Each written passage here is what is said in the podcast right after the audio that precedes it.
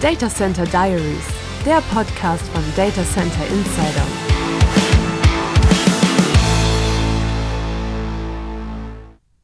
Work in Progress lautet das Motto der Technologietage der deutschsprachigen SAP-Anwendergruppe DESAG.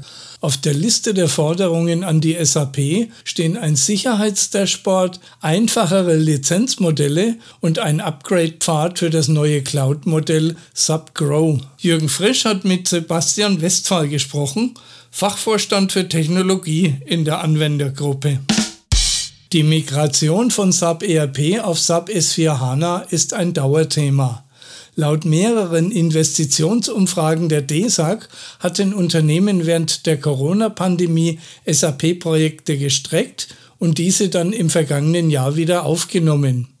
Das in diesem Jahr erscheinende Anker Release 2023 von SAP S4 HANA betrachtet Sebastian Westphal als wichtigen Meilenstein, der im Idealfall dazu führt, dass die Migration wieder Fahrt aufnimmt. Der aktuelle Stand ist leider sehr heterogen und ich glaube, da gibt es verschiedene Gründe für. Der eine ist, ich war äh, beispielsweise selber in der Zeit der Pandemie bei der Lufthansa beschäftigt und da können Sie sich ungefähr vorstellen, dass bei einem kompletten Stillstand des Geschäftes natürlich auch die IT-Projekte entsprechend sich verlangsamt haben bzw. eingestellt worden sind. Da geht es natürlich Dinge aufzuholen, gilt natürlich für ganz andere Branchen, die ebenso heftig betroffen waren. Es gibt andere große Konzerne, die die Programme ein bisschen runtergefahren haben, aber an der Zielsetzung vor 2027 fertig zu werden nicht rütteln. Und wir erhoffen uns natürlich von dem 23er Anker Release, was jetzt rauskommt zu S4HANA, wo wir eigentlich den Clean Core, den wir erwartet haben, als Startvoraussetzung für die nächsten vier Jahre sehen werden. Und wir hoffen uns, dass das die Verzögerungen der einzelnen Branchen ähm, wieder aufholen wird. Ein Steuerpult, das Unternehmen automatisch auf sicherheitsrelevante Einstellungen und gegebenenfalls Sicherheitslücken in der SAP-Landschaft hinweist, fordert die DESAG schon lange. Die von Sub-CTO Jürgen Müller angekündigten Programmschnittstellen, welche die Daten für das künftige Dashboard zur Verfügung stellen, sind der erste Schritt in die richtige Richtung. Wir sind einen großen Schritt weitergekommen in den letzten Monaten. Und zwar haben wir gemeinsam Recommendations entwickelt. Es werden jetzt auch die ersten Schnittstellen gebaut, die für ein solches Dashboard notwendig sind. Wir erwarten, dass das im nächsten Jahr unseren Mitgliedern zur Verfügung steht. Da bin ich sehr zuversichtlich, weil wir jetzt endlich die entscheidenden Bewegungen sehen, die in die richtige Richtung gehen. Dass ich denke, dass wir an der Stelle jetzt endlich auch das Ergebnis bekommen, was wir benötigen. Und ich möchte aber einen kurzen Ausblick geben. Das, was heute beispielsweise den Solution Manager läuft, Contract Validation, System Recommendations, muss natürlich auch dann überführt werden bis 27 in das Folgeprodukt Cloud ALM. Also das Dashboard ist ein ganz wichtiger Schritt, aber die weitere Arbeit steht eigentlich schon in den Büchern. Den Bereich Analytics hat die SAP gerade neu aufgestellt. Einerseits wurde SAP Datasphere als Evolution der SAP Data Warehouse Cloud positioniert, andererseits soll zum Jahresende die One Data Suite als Zusammenschluss von SAP Data Intelligence, SAP Analytics Cloud und SAP Data Warehouse Cloud erscheinen. Die DESAG sieht Datasphere als richtigen Schritt. Zunächst adressiert SAP mit Datasphere eine der, ich glaube, langjährigsten Forderungen der DSAG. Die Zusammenführung von SAP und Nicht-SAP-Daten an einer Stelle. Und das zudem noch, ohne wieder ein neues Produkt zu entwickeln, sondern ein bestehendes Produkt, die Data Warehouse Cloud, einfach zu erweitern, beziehungsweise die neuen Funktionalitäten dort mit bereitzustellen. Und das ist tatsächlich ein Meilenstein und ein großer Schritt voran, der auch auf sehr positives Feedback unserer Experten stößt. Was den Anwendervertretern fehlt, ist die Sichtweise von Datasphere auf den Teil Analytics. Zudem seien die Lizenzen für Gelegenheitsanwender zu teuer. Die SAC soll ja das Tool sein, das auf der Datasphere aufsetzt. Und hier sehen wir weiterhin noch große Hürden. Zum einen aufgrund des Lizenzierungsmodells für kleine und mittelständische Unternehmen. Für klassische Planungs- und Forecast-Szenarien, gerade Gelegenheitsnutzer ist das Lizenzmodell einfach zu teuer.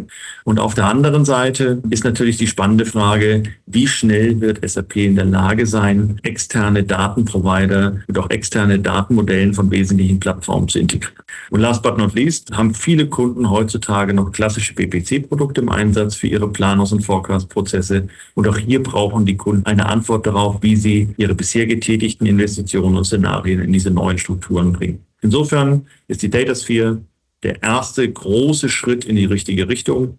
Und jetzt folgen eigentlich die logischen weiteren Baustellen, die wir mit dem Ziel der Vereinheitlichung in einer Plattform oder zumindest in einer Suite erreichen. Die Business Technology Plattform, kurz BTP, haben viele Anwender zwar lizenziert, aber sie nutzen sie aktuell gar nicht.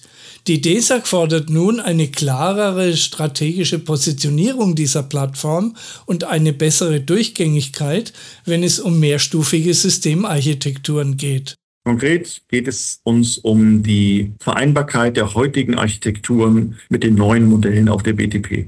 Mehrstufige Landschaften, also drei- und vierstufige Landschaften, sind die DNA und der Bauplan, nach dem alle SAP-Organisationen ticken und die SAP-Architekturen aufgebaut worden sind. Und wir sehen heute auf der BTP und in manchen Cloud-Services zweistufige Szenarien, gerade auf dem Business-Service der BTP. Und was wir benötigen, um diese Adaption zu erhöhen, ist eben eine Durchgängigkeit dieser mehrstufigen Verfahren. Also Dev, Test, Pod entkoppelt voneinander, übergreifend, um Prozessveränderungen durchsteuern und überhaupt erstmal entwickeln und durchsteuern zu können. Wenn das da ist, dann ist die Hürde für die Erweiterung der Prozesse in die BTP oder über die BTP nicht mehr existent. Ein weiterer Hemmschuh für die Business Technology Plattform ist laut DESAG das Lizenzmodell. Bislang werden Testszenarien ebenso abgerechnet wie der produktive Betrieb. Das soll sich ändern, fordert Westphal. Wenn wir eine mehrstufige Systemlandschaft haben, dann brauchen wir nach den Entwicklungsumgebungen die Testumgebung, um die gebauten Funktionalitäten und Prozesse zu validieren, bevor wir sie dann produktiv nehmen. Und aktuell sind die Szenarien auf der BTP kommerziell so gestrickt, dass nicht unterschieden wird zwischen Test- und Produktionsszenarien. Und das ist eine ganz wesentliche Forderung. Wenn ich die Plattform nutzen möchte, um die vielfältigen Test- und Dokumentationsanforderungen, die ich im Unternehmen habe, zu erfüllen, dann kann das nicht nach dem gleichen kommerziellen Modell abgerechnet werden wie der tatsächlich produktive Betrieb. Statt der aktuellen Fixpreise für die Business Technology Plattform erwarten die Anwendervertreter ein Pay-as-you-go-Pricing, das sich an der konkreten Nutzung orientiert. Fixpreise sind natürlich in einem Cloud-Environment eigentlich das komplette Gegenteil von dem, was ja eine Cloud ermöglichen soll, nämlich atmende Ausnutzung und Skalierung in der Menge oder in der Performance der Plattform nach oben und nach unten am Ende möchte ich sehr viel stärker, wenn ich einen Cloud-Service nutze, an einem Pay-as-you-go-Modell sein und weniger einfach nur eine Transformation der festen Lizenzpreismodelle, die ich heute in den On-Premise-Systemen habe. SubGrow nennt sich das neue Cloud-Angebot der SAP, das sich primär an Neukunden aus dem Mittelstand richtet. Laut DESAG ist dieses Angebot preislich sehr attraktiv. Also zunächst halten wir ein preislich attraktives Angebot für kleine und mittlere Unternehmen, gerade Startups, Neugründungen oder kleinere Tochtergesellschaften von Konzernen äh, mit dem neuen Grow-Angebot für sehr sinnvoll. Das liegt zum einen daran, dass die Prozesskomplexität, die abzubilden ist, überschaubar ist und zum anderen das Tempo der Bereitstellung an dieser Stelle natürlich signifikant höher ist. Was wir noch nicht genau absehen können, ist die Fragestellung, werden wirklich nur Neukunden adressiert oder werden auch Bestandskunden adressiert. Wir haben ja das, äh, den Produktbestand und den Kundenbestand im Bereich Business by Design, was jetzt ja gerade an einen Partner ähm, weitergegeben wird.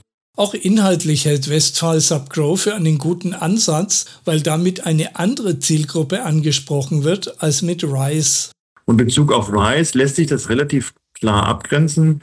RISE adressiert tatsächlich komplexe, große Zielarchitekturen, also Mittelstand bis Großkonzerne und hat damit natürlich einen anderen Fokus und soll die sehr komplexen Prozesse in die Cloud transferieren oder überführen helfen. Und Crow grenzt sich explizit dagegen ab, sehr viel paketierter, sehr viel standardisierter, dafür aber auch preislich attraktiver. Unklar ist allerdings, wie der Migrationspfad aussieht, wenn ein Unternehmen wächst und dann von SubGrow aus in einen anderen Cloud-Service der SAP wechseln möchte. Insofern sind wir sehr gespannt, ob sich die Zielgruppe, wie von SAP gewünscht, auch adressieren lässt. Haben aber natürlich auf der anderen Seite die Frage, wenn ein Kunde sich für dieses Produkt entscheidet und dann weiter wächst und größer wird, wie sehen denn dann die technischen und lizenzseitigen Konversionsmodelle aus?